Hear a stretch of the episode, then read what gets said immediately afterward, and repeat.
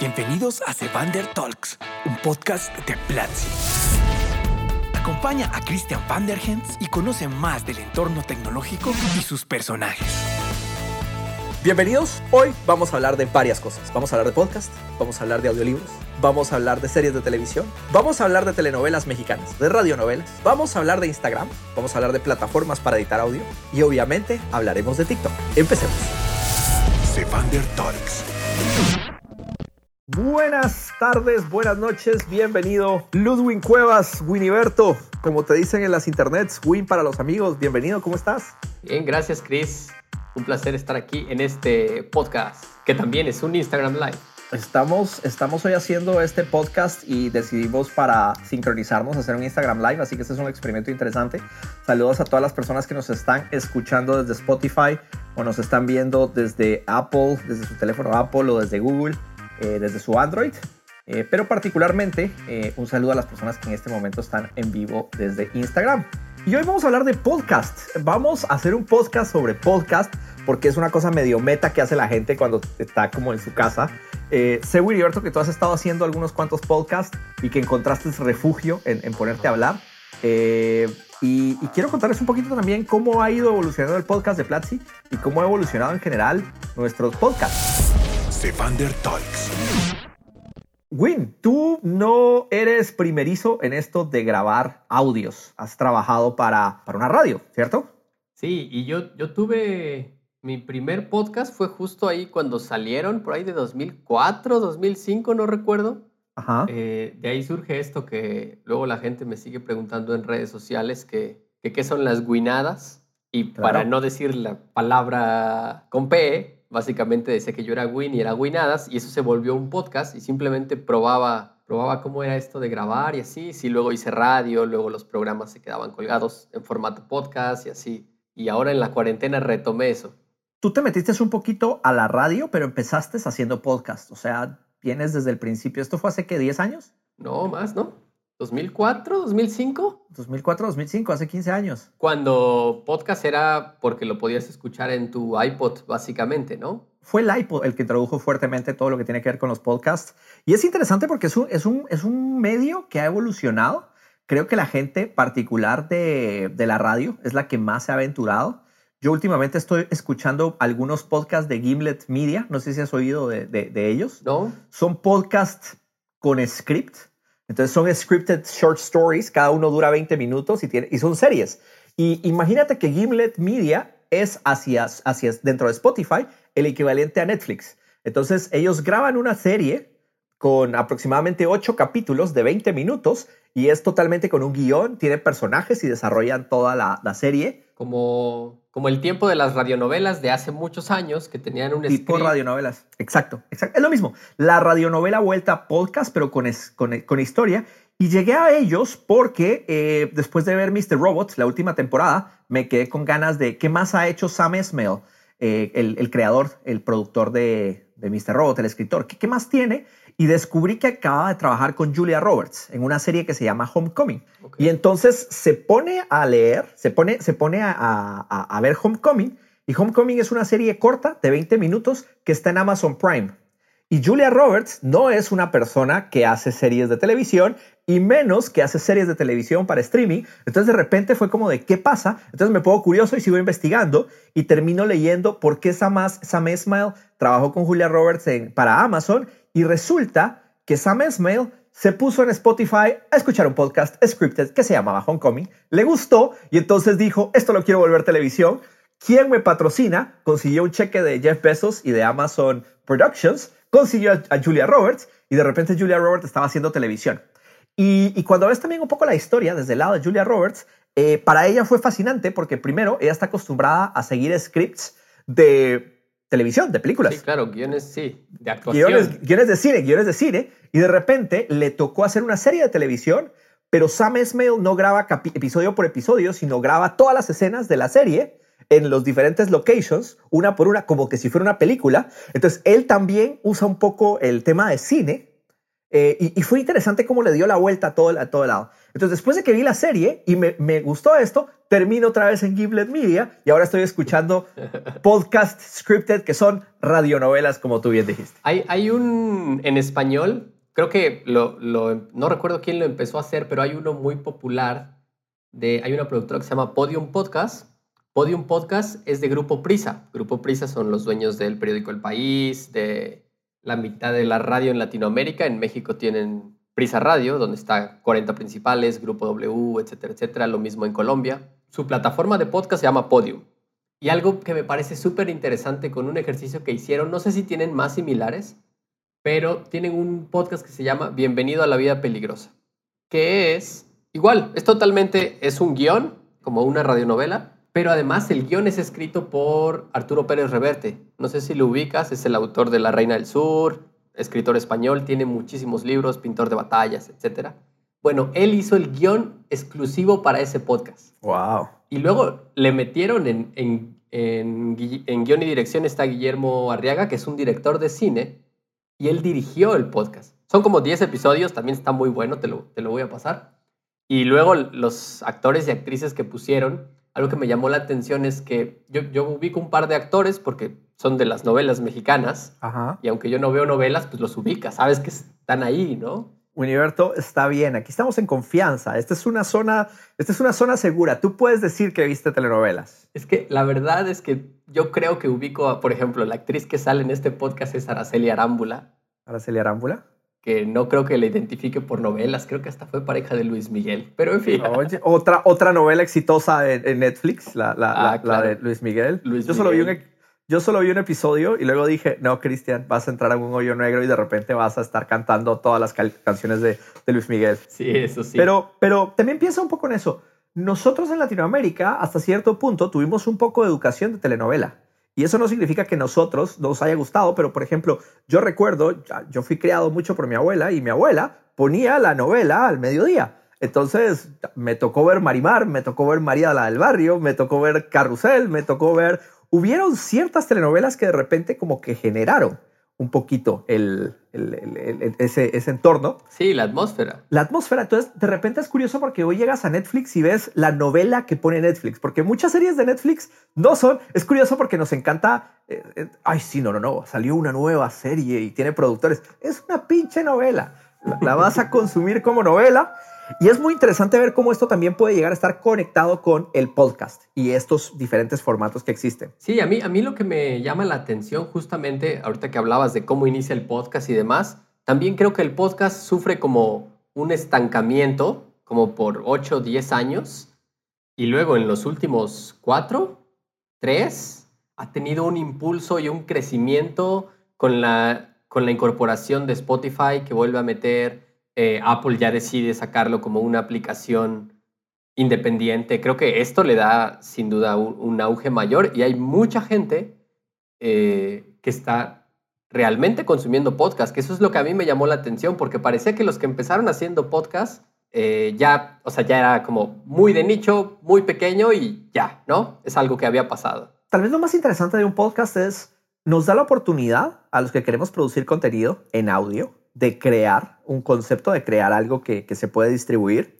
Pero más interesantemente, eh, yo más, más que el resurgimiento, siento que el mayor fallo que han tenido todas estas escuelas es la falta de monetización. Pero eso viene desde los mismos medios. Los medios ya están muy castigados. O sea, trabajar hoy en día en la radio es súper castigado y trabajar hoy en la radio es trabajar en podcast. no, no creo que haya una sola persona que diga, ah, sí, yo hago radio, transmito en la FM 89.5. De hecho, iba a decir en la FM 95, así que ves, estábamos sintonizados. Entonces, es, es interesante de cómo producir audio te mete en el podcast y el verdadero problema y los diferentes resurgimientos es que existan plataformas que traigan a muchísimos oyentes. Tú hablas mucho de Apple y de su aplicación, tú hablas mucho de Spotify, pero yo te puedo decir cuál ha sido la verdadera revolución para que estemos consumiendo. Y son estas cositas blancas, son los AirPods. O sea, si, tú me preguntas qué cambió realmente en los últimos años, es toda la cultura de audífonos. Y, no solo los AirPods, o sea, tampoco le demos el mérito de que, uy, sí, Apple los hizo más caros y blanquitos y funciona, pero también llegó Bose, con sus diferentes eh, audífonos. De repente, invertir en unos buenos audífonos es casi que requisito con tu teléfono. El open space, la oficina, el commuting, como que de repente este formato volvió a funcionar. Y, también es, estoy usando mi teléfono, pero no estoy usando la pantalla, que también es muy poderoso. Ahora en la cuarentena lo pienso mucho como, eh, como esta posibilidad de, a veces estoy cansado de estar pegado a una pantalla. El computador, el iPad, que el teléfono, llevarse el teléfono a la cama, tal, ese tipo de cosas, cuando puedes simplemente cambiar el medio y puedes seguir con estas malas costumbres, pero por lo menos cambiarles un poquito el, el, el ambiente. En lugar de que sea otra pantalla, simplemente como voy a descansar de mi celular, pantalla, no de mi celular contenido, y voy, a, y voy a escuchar algo. Y escuchar es muy fuerte, es, es más poderoso incluso muchas veces que, el, que una lectura y es más poderoso que, que un video. Eh, y más cuando hoy consumimos tanto video. También muchas veces depende del contenido, de cómo esté producido, etcétera, etcétera. Pero creo que cuando nos concentramos en esa tarea de, de escuchar, sin duda es más fuerte. Es, yo, yo sí eh, creo que te comentaba este caso de, hay un estudio que dice que leer un libro para tu cerebro es lo mismo leer que escucharlo. Y cuando descubrí eso, estoy consumiendo mucho más audiolibros, porque al final es cierto, te, te llega exactamente al mismo punto, que si queremos llamarle el punto perfecto de la imaginación, es ese, te llega ahí. Pero también, también depende de la historia. La cosa favorita que más me ha gustado actualmente, llegando también al tema de los audiolibros, yo los uso bastante, es cuando encuentras una pieza, un, libro, un autor, y luego encuentras que hizo el ciclo completo, que también está pasando. Estoy actualmente escuchando unos cuantos libros en Audible, cuyo autor es quien hizo la voz. Y no hay nada más maravilloso que encontrar el ciclo completo. Y, y me ha pasado algunos audiolibros que los empiezo a leer en la voz de su autor y la forma como cuenta las historias, porque al final son sus relatos kind of scripted, pero, pero al final son sus historias. Y, empiezas a, seguir un poquito a estos autores, empiezas a seguir esto, y luego incluso con la fascinación de esto es tan bueno y que te entiendes un poquito la industria, a mí me pasa, es como de probablemente por este audiolibro este man va a recibir un dólar de los 10 o 8 que pagué, entonces, ¿qué hago para sentirme mejor conmigo mismo? Y voy y me compro el libro y me compro el hard copy. Y una actividad que he disfrutado con unos cuantos libros es de repente terminar en, en, la sala con el libro, siguiendo las páginas mientras escucho el audiolibro. Y además sintiendo que mi contribución hacia ese autor fue significativa porque lo hice en dos medios digitales. No es para todo, y créanme que son dos o tres autores que lo he hecho, pero de repente es como de, I support you, my friend, gracias por ser un creador. Esto es difícil y muy poca gente realmente vive del libro. O sea, no, no somos una sociedad de, ay, tengo un libro, mucha gente cuando tiene su primer libro lo que necesita es un abrazo, porque no es como de, uy, te forraste, amigo. todo lo contrario. Y, tocabas este tema de, la monetización en los podcasts y quiero volver un poco ahí porque te comentaba el caso de, de Podium Podcast que hizo este Bienvenido a la Vida Peligrosa y yo pensaba, ¿cuánto gastó Prisa en pagarle a Pérez Reverte por tener un guion exclusivo? por pagarle a Guillermo Arriaga para dirigirlo. Y hay algunos actores ahí que seguramente de las personas que están escuchando ubicarán como Araceli Arámbula, Eduardo Yáñez, José María Jaspic, que, o sea, José María Jaspic está en Narcos.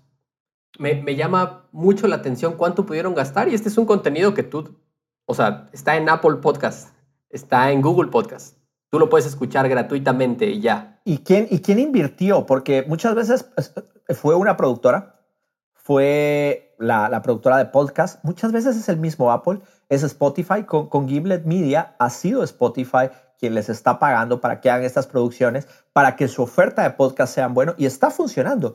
Yo tenía todas mis suscripciones en Apple Podcast y en las últimas semanas ha sido muy fácil como transmitirlo hacia Spotify y también porque Spotify tiene más un tema de red social de yo quiero contarle a mis amigos que escucho Spotify. Es como de yo veo YouTube y escucho Spotify. Yo veo Netflix y Apple Podcast, es, muy genérico el Apple Podcast, es como de, es, es, raro la, relación que genera con, con el usuario. O sea, claramente quien haya pagado por la producción de este contenido, si fue Grupo Prisa y solo ellos lo liberaron, pues seguramente tuvieron un grupo de usuarios hacia, hacia su plataforma y hacia su mecanismo, ¿no? Y ese es, eh, esperemos que eso haya sido rentable para eso. Pero por otro lado, Spotify está haciendo producciones originales para Latinoamérica, para Estados Unidos, para España, para distintos países. Hizo en México esta serie de, del multiasesino de Catepec. Hizo también el podcast con J Balvin y tiene uno de videojuegos. Es decir, le está invirtiendo mucho y creo que al final eso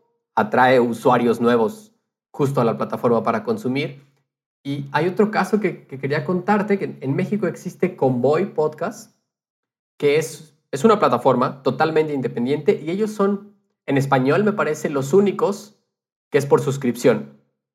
Cuesta algo así como 50 pesos mexicanos, que son 2.5 dólares mensuales, y tienes acceso a toda su barra de podcast, pero además, por esto que comentabas al principio de la radio, ellos tienen Convoy Live, que es transmisión en vivo con muy buenos locutores, locutores que han estado en la radio de toda la vida, tienen una barra de programación, unos en la mañana, otros en la tarde, eh, pero me llama mucho la atención cómo esto se está metiendo y me parece, eh, o sea, ellos dicen, no lo voy a subir a Spotify, no lo voy a subir a Apple Podcast, a Google Podcast, esto no, lo, no puede ser gratis, me está costando a mí producirlo y que ya haya mucha gente suscribiéndose específicamente a este tipo de mecanismos, me parece, mientras el contenido y la calidad sea bueno, me parece que puede funcionar, ¿sabes?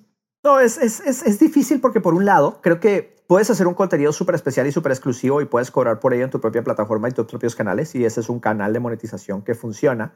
El otro es definitivamente simplemente tener los a-balls o, los oídos, las, las orejas para que te estén escuchando. Y luego la parte de monetización es bastante compleja. El problema es que esto no es blanco y negro, no es como quién te paga. Te pueden pagar los usuarios, te puede pagar la productora, puede que Grupo Prisa, puede que esté haciéndolo o, todas estas radios lo estén haciendo porque ellos quieren crear ese contenido. Muchas veces lo está pagando el canal de distribución, es, es Apple o es Amazon o es Netflix. Y, y, muchas de estas producciones además tienen diferentes tiradas. Es como de, lo vamos a lanzar con un podcast tratando de que esto eventualmente se nos convierta en una serie de televisión o en una película. Es una buena historia. Y luego también tienes la parte cultural de los diferentes países. Nuestros países invierten en cultura, invierten en arte. Y así como patrocinan películas, patrocinan radio, patrocinan podcast. Y mucho de ese podcast, idealmente que bajara al artista. Pero eso no es la realidad. Muchas veces es el gobierno de México, en alianza con Spotify, va a producir eh, a J Balvin. Sería más como el gobierno de Colombia, but you, you get the point. Y eso también es totalmente posible. O la productora musical de estos artistas están tratando de hacer una nueva campaña y, ya tienen a la gente conectada en, YouTube. Y si ponen un podcast, seguro que eso aumenta los, los, las canciones dentro de Spotify y eso tiene un revenue para ellos. Entonces, al final, muchas de estas son simplemente estrategias de mercadeo para que un, un contenido o una marca se vuelva mucho más grande. Sí, exacto. Y, y ahí tocas otro tema interesante. Esto no es solo para las marcas. Eh, o sea, nosotros estamos haciendo un podcast en este momento, pero cualquier persona al final puede hacer un podcast y no necesariamente algo que, que quería resaltar ahí es que tampoco todo tiene que ser monetizable. Si tú quieres compartir algo porque te apasiona algo, grábalo, compártelo y si luego eventualmente puedes sacar algún beneficio de, de monetización, estaría bien. Pero inicialmente con que tengas la audiencia y con que tengas el espacio, me parece, eh, que hoy en día es muy fácil tener el espacio para, para hacer un podcast y hay muchas plataformas para hacerlo de manera muy rápida, simple, gratuita, etcétera. Eh, que creo que ese es el otro lado, ¿no? Si bien todo el mundo quiere que le paguen por lo que está haciendo, eh, a veces nos detenemos y es como, no, si nadie me paga por esto o si no encuentro un auspicio, no lo voy a hacer. No, al final hay que hacerlo, hay que crear. Antes de seguir con el episodio, quiero recordarte que estás escuchando un podcast de Platzi, la plataforma de educación online para triunfar en la economía digital. Con tu suscripción, tienes acceso a más de 300 cursos sobre programación, marketing, diseño, emprendimiento, videojuegos e inglés por menos de un dólar al día. Si estás disfrutando de este contenido, te invito a que te unas y construyas el futuro de la industria. Prueba uno de nuestros cursos gratuitos entrando a platzi.com slash talkspodcast. Sevander Talks. También hay que pensar en algo y, llegas a un punto súper interesante. Por cierto, para todos los que nos acompañan, hoy estamos hablando de podcast y estamos hablando en general de creación de contenido de audio. Eh, me acompaña Winiberto, el jefe de producción de Platzi. eh, y un pionero en hacer contenido de audio, hacer podcast, hacer radio desde hace muchísimo tiempo. Y lo más importante que quería resaltar, hay que hacer contenido porque te divierta, porque te apasiona. Y muchas veces hacer contenido simplemente como voy a invitar a un amigo a conversar y lo voy a hacer público, a ver quién más le interesa. Y solo con eso haces el ejercicio y empiezas a crear también la habilidad de expresarte. Porque para que realmente te paguen por tu podcast, para que pase esto, e, el sueño es, voy a, voy a poner mi dominio y la gente va a venir y va a pagar aquí por mi contenido. Pero para realmente lograr eso, tienes que volverte muy bueno, tienes que construir una marca personal. Entonces, esto es simplemente parte de las diferentes estrategias que hay. Y solo por el ejercicio es entretenido. Hay muchas personas que están haciendo contenido porque están en cuarentena, aburridos y quieren compartir sus ideas este es un espacio súper creativo, estar en casa encerrado todo el tiempo. Eh, eventualmente, al principio cuentas lo mismo, y cómo estás, y cómo va la cuarentena, y qué ondas, pero, pero, pero eventualmente te pones a pensar en cosas mucho más profundas y tienes mucho tiempo para planearlas y para realmente traer eso hacia la cancha. Y, ya que lo comentas, eh, mencionabas esto, Vini y yo, Vini arroba viajero millero, grabamos un podcast en, esta cuarentena, llevamos seis episodios. Eh, y eso sale de que teníamos un par de llamadas y después de terminar los temas que teníamos que hablar, seguíamos hablando de, la, de la, situación actual.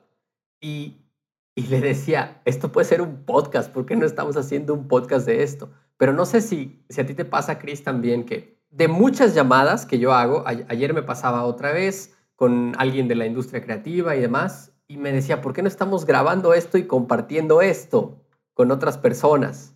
Eh, y creo que es muy fácil hacerlo, ¿sabes? Porque las, al final las conversaciones que estamos teniendo son tan enriquecedoras como las que podemos tener en nuestro día a día normal, solo que ahora las estamos teniendo por llamada y podría ser simplemente, como es este caso, eh, grabarlo y convertirlo en un podcast. O, incluso, y aquí, y aquí también viene el, tema de la curación. Hacer el ejercicio, hablar, comentar de un tema, ponerte en el espacio. Hoy que te dije, esto surgió hace dos días que le dije a Wiriberto, oye, grabemos un podcast. ¿De qué? Sobre podcast. Y, creo que era más como, creo que, creo que las, era como la batiseñal. Es como significa de I want to create y tú probablemente lo quieres hacer. Es, es una señal que conecta personas y que puedes, puede ayudar a hacer el ejercicio.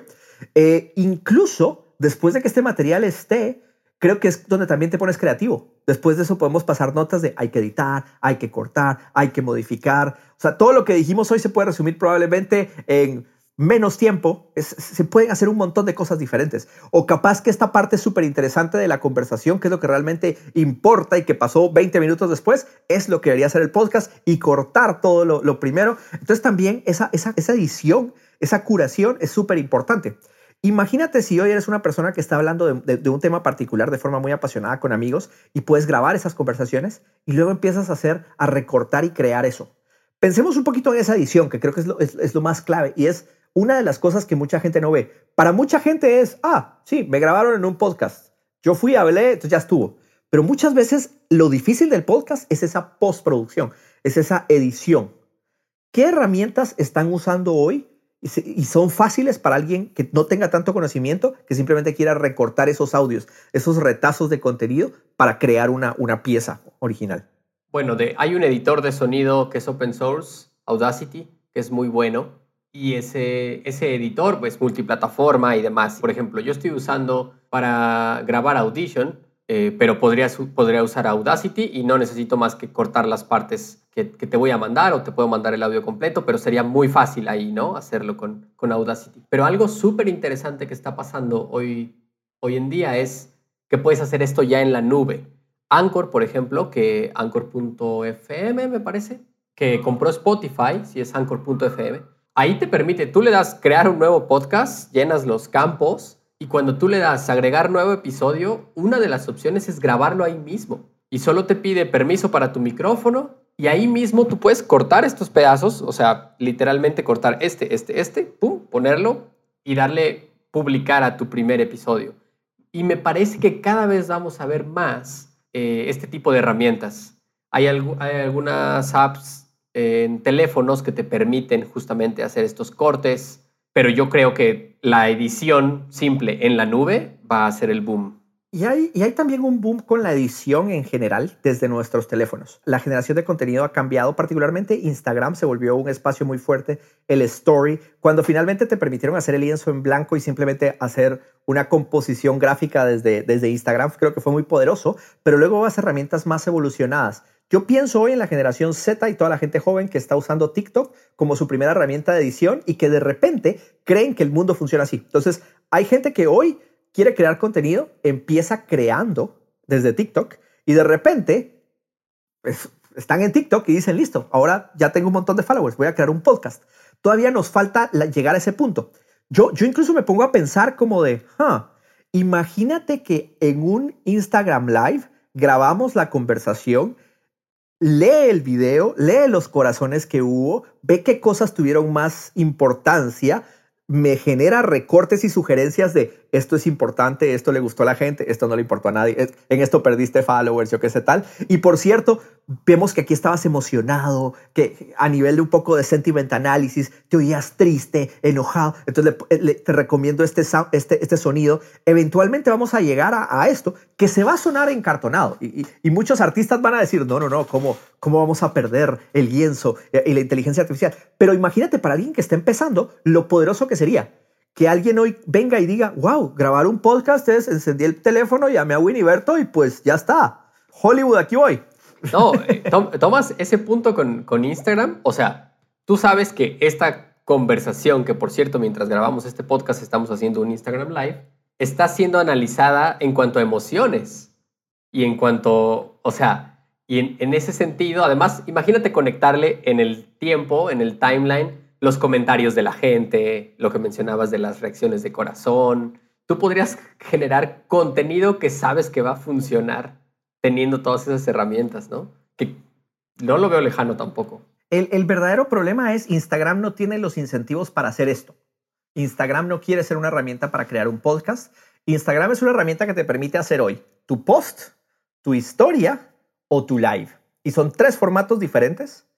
Y el live que es una de las mejores experiencias para crear contenido, es lo que es. Grabas una hora, si tienes cuenta business puedes hacer más, y luego queda durante 24 horas, es efímero, desaparece y la data que yo recolecté me hace a mí Facebook mejor, pero no te la puedo dar a ti. O sea, yo sé que cualquier cosa que diga en este momento se puede llenar de corazones. este momento de la conversación se está llenando de corazones. Sin embargo, eso no significa que yo puedo tener acceso a esa información después. Yo no puedo llegar y decirle, quiero exportar mi live y entender el emotional análisis. Pero hay un data scientist en Facebook que sabe todo eso, de ti, de mí, y lo va a usar para vendernos, no sé, ¿de qué, de qué te salen los anuncios últimamente en Instagram? De ropa, de ropa cómoda. Para, para vendernos calzones. O sea, es como...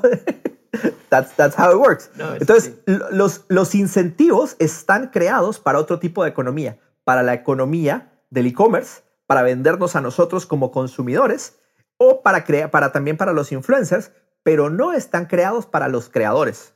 Entonces, acá es un catch-22, porque ¿por qué decidimos vos y yo usar Instagram? ¿Es Instagram la mejor forma de sintonizar? Tal vez no, tal vez era un Zoom, tal vez era un Google Meet, tal vez era una llamada telefónica. Había mil formas, pero hacer esto con una audiencia, Instagram es el mejor lugar. Seguro que hay otras herramientas. Pudimos haberlo hecho en YouTube. YouTube tiene lives también. Pero, ¿tenemos tanta audiencia en YouTube? Yo creo que no. Pero sí está en Instagram. Entonces, es, es, es, una combinación extraña de aprovechar diferentes herramientas y tal vez eso es lo más importante que les quería enseñar yo hoy al hacer este podcast con Winiberto en Instagram. Crear es animarte y usar herramientas pensando en qué quieres lograr. Yo quería lograr un espacio donde pudiera entretenerme con un amigo y crear, mientras aprendo, mientras comparto ideas de lo que estamos haciendo y por qué lo hacemos, sin ningún objetivo. No hago esto para hacer un podcast, no hago esto porque es trabajo, hago esto porque de vez en cuando está bueno usar la tecnología simplemente para crear porque es divertido. Ser creador es una de las cosas más divertidas que nos ha dado la tecnología. Amo esa, esa, esa ventaja, amo que hoy tengamos todas estas herramientas justo pones el punto en el que hoy crear es muy fácil. Hoy necesitas una aplicación de tu teléfono, una red social para crear. Puedes crear en, texto, en imagen, en video, Eh, incluso en esto que hablabas de la post, muchos de los TikToks es gracias a la post y, y es muy fácil hacer la post en, en TikTok y agregar filtros y efectos. ¿Ya hiciste tu TikTok volando? Eso que la gente se pone a saltar y luego se editan. No, abrí mi cuenta de TikTok, pero estoy ahí como todavía no sé si crear, como si entrarle de lleno a, a crear en TikTok. Te voy a decir cuál es la realización más grande que he encontrado en TikTok. TikTok es una plataforma maravillosa para los creadores. Y es una plataforma maravillosa para los creadores jóvenes. Y no significa que nosotros, que ya tenemos una edad, no sirvamos para TikTok. Pero TikTok, aunque te da las herramientas, requiere mucho tiempo y espacio para crear. Muchos de los TikToks espectaculares que se llenan de, corazones es, tardé 25 horas haciendo este TikTok. Y yo digo, no, marica, yo en ese tiempo, I have to run a business, have a life. Eh, es cierto, eh, los, los creadores jóvenes tienen mucho más espacio porque tienen menos responsabilidades. Justo alguien del equipo de producción de Platzi eh, compartieron un TikTok por ahí en un grupo y, y ella lo primero que dijo fue, ¿cuánto le tomó hacer esto? Yo intenté hacer un TikTok, no lo logré, le metí como tres horas y no lo logré y ella veía el resultado y decía, esto les tomó al menos, al menos dos días. Y es cierto, hay este espacio para los, para los creadores. Ahora, yo creo que al final, en esos casos también recompensa. El ocio te invita a crear, ¿no? Pero el mejor momento que pueden aprovechar para eso los creadores jóvenes es este. Pues porque no tienen nada más que perder, ¿no? Y al contrario, al menos crecen su audiencia. Y algo interesante que va a pasar es mucho, mucho creador joven de repente se va a ir a la universidad y se va a poner a buscar eh, un trabajo, algo realmente que hacer, eh, y van a aprovechar ese talento y esa creación que tienen. Otros no. Otros simplemente esto fue parte de su formación y es normal. Cuando éramos jóvenes nosotros teníamos HTML para divertirnos. Hoy muchos creadores jóvenes tienen TikTok y está bien. Hablaba con un amigo que hace fotografía de juguetes, Toy Photography, y él dice que él para hacer un, open box o una reseña del juguete que compró, le mete muchísimo amor, se la pasa editando incluso en la post y demás, y que sus videos no llegan ni a 2.000 views y que ve que otros niñitos con su iPhone simplemente grabaron cómo sacaron un Funko y cómo muestran lo que tiene y tienen 20 mil. Y él decía, ¿Qué, qué ingrata es la industria. Y yo le decía, no, al contrario, es muy fácil que cualquiera pueda crear y simplemente hay que pensar cómo estructurar eso. Pero algo que nos preguntábamos en esta conversación es, todos estos jóvenes creadores, imagínatelos en 5 años o en 10 años. ¿Qué vamos a estar consumiendo? Muchísimo más, o sea, y de diferentes maneras y de diferentes formas. Toda esta, generación de jóvenes creadores sin duda nos va a volar la cabeza en unos años. No, definitivamente van a cambiar la forma como consumimos y mucho de, esto va a surgir directamente para nuestros móviles. Va a ir hacia allá la, fuerza de, todo esto. No, no cabe duda. Tal vez lo más impresionante que yo veo con todas las nuevas plataformas de creación es que tienen un engagement más fuerte para el espacio de la generación. Hay más jóvenes creando contenido que los que hubo cuando yo tenía 20 años. Por ahí varias personas preguntan que por edades y demás. Yo creo que la edad clave para ser creador de muchas de estas plataformas es 15 a 20, 25. Es el espacio high school, college, university o skip high school, skip college, por ahí. ese es el, el espacio correcto. Y luego hay un montón de oportunidades simplemente para ser rebelde. Mis TikToks favoritos es cuando sale una persona y dice, hago esto porque quiero tener más followers que mis hijos. Y hacen alguna pendejada y ves 100 mil corazones y luego, jajaja, ja, ja, soy más famoso que mi hijo en TikTok. Fascinante, es, es ese papá rebelde que llega y le pone a como de, ah, I can play that game and I can play that game better than you y te voy a dar una lección que la vida te la va a dar de todas formas, pero qué mejor que te la dé yo en casa como padre. Sí, es cierto, y hay un gran porcentaje de, de esos TikToks. ¿eh? Yo he visto no solo de padres hacia hijos, sino de hermanos más pequeños a sus hermanos más grandes, que también es fascinante. Yo vi uno de un niñito como de 11 años, 12 años, que decía, mi hermana no quiso invitarme a su TikTok y su hermana está toda la familia menos él, o sea, está su papá, su mamá, y están, están grabando un baile. Y dice, muéstrenle que yo también sé hacer buenos TikToks o algo así. Y sí, tenía 100 mil likes Porque también juega con la empatía. Es algo que nos da muchas estas, redes de creaciones. Es como de, ay, ayúdame, yo no quiero ser el chiquito, yo no quiero ser el menos, yo no quiero ser... Y automáticamente se nos sale ese corazón de, no, protejamos al chiquito, protejamos al grandote, protejamos al... Lo importante es que agarran un ángulo. Y algo que me gusta mucho de TikTok es que en general te va mandando contenido constantemente de diferentes creadores. No repites tanta gente, es diferente el consumo. Igual, en el mismo teléfono, yo sé, ahí tú estás apuntándole un poco más a la disciplina de tener dividido el ocio de la, de la parte laboral, profesional y demás. Eh, pero también pues le pones tiempo a la app para que si es una hora ya, por favor, no más, no más. Yo estoy consumiendo, por ejemplo, Instagram menos. Instagram en el feed. Estoy consumiendo algunas historias, eh, pero sin duda bajé durísimo en esta cuarentena, en este momento que estamos encerrados. Pero ¿te parece que volvemos a los podcasts? Y ya tenemos un podcast de TikTok aquí y, seguimos hablando de podcast. Oye, pues bueno, entonces ya tenemos el audio grabado. Lo importante es ponernos a cortar esto y algo importante, si esta conversación se puede resumir a 10, 20 minutos, va a ser perfecta. Yo creo en el contenido largo, pero sí creo que el contenido largo tiene que tener un objetivo. En general, es más fácil hacer contenido corto siempre como estándar y solo alargarlo cuando sea realmente necesario. Sí, totalmente de acuerdo. Es muy difícil hacer eh, esta curaduría de contenido para tenerlo preciso en, muy poco tiempo, aunque sí, el, contenido pequeño o corto funciona mucho mejor. Y hay dos formas de hacer contenido corto. Una es dedicándole tiempo al principio y otra cosa es dedicándole tiempo al final.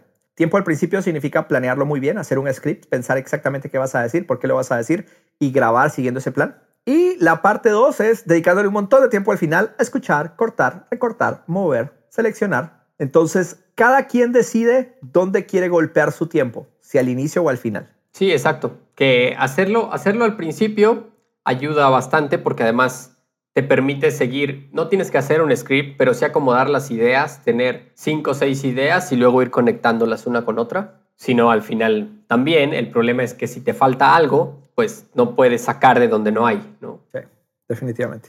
Winiberto, muchas gracias, gracias por el tiempo, gracias por hablar de podcast, de TikTok y de la radionovela. La, la última recomendación, ¿qué contenido deberían de estar escuchando las personas que oigan esto?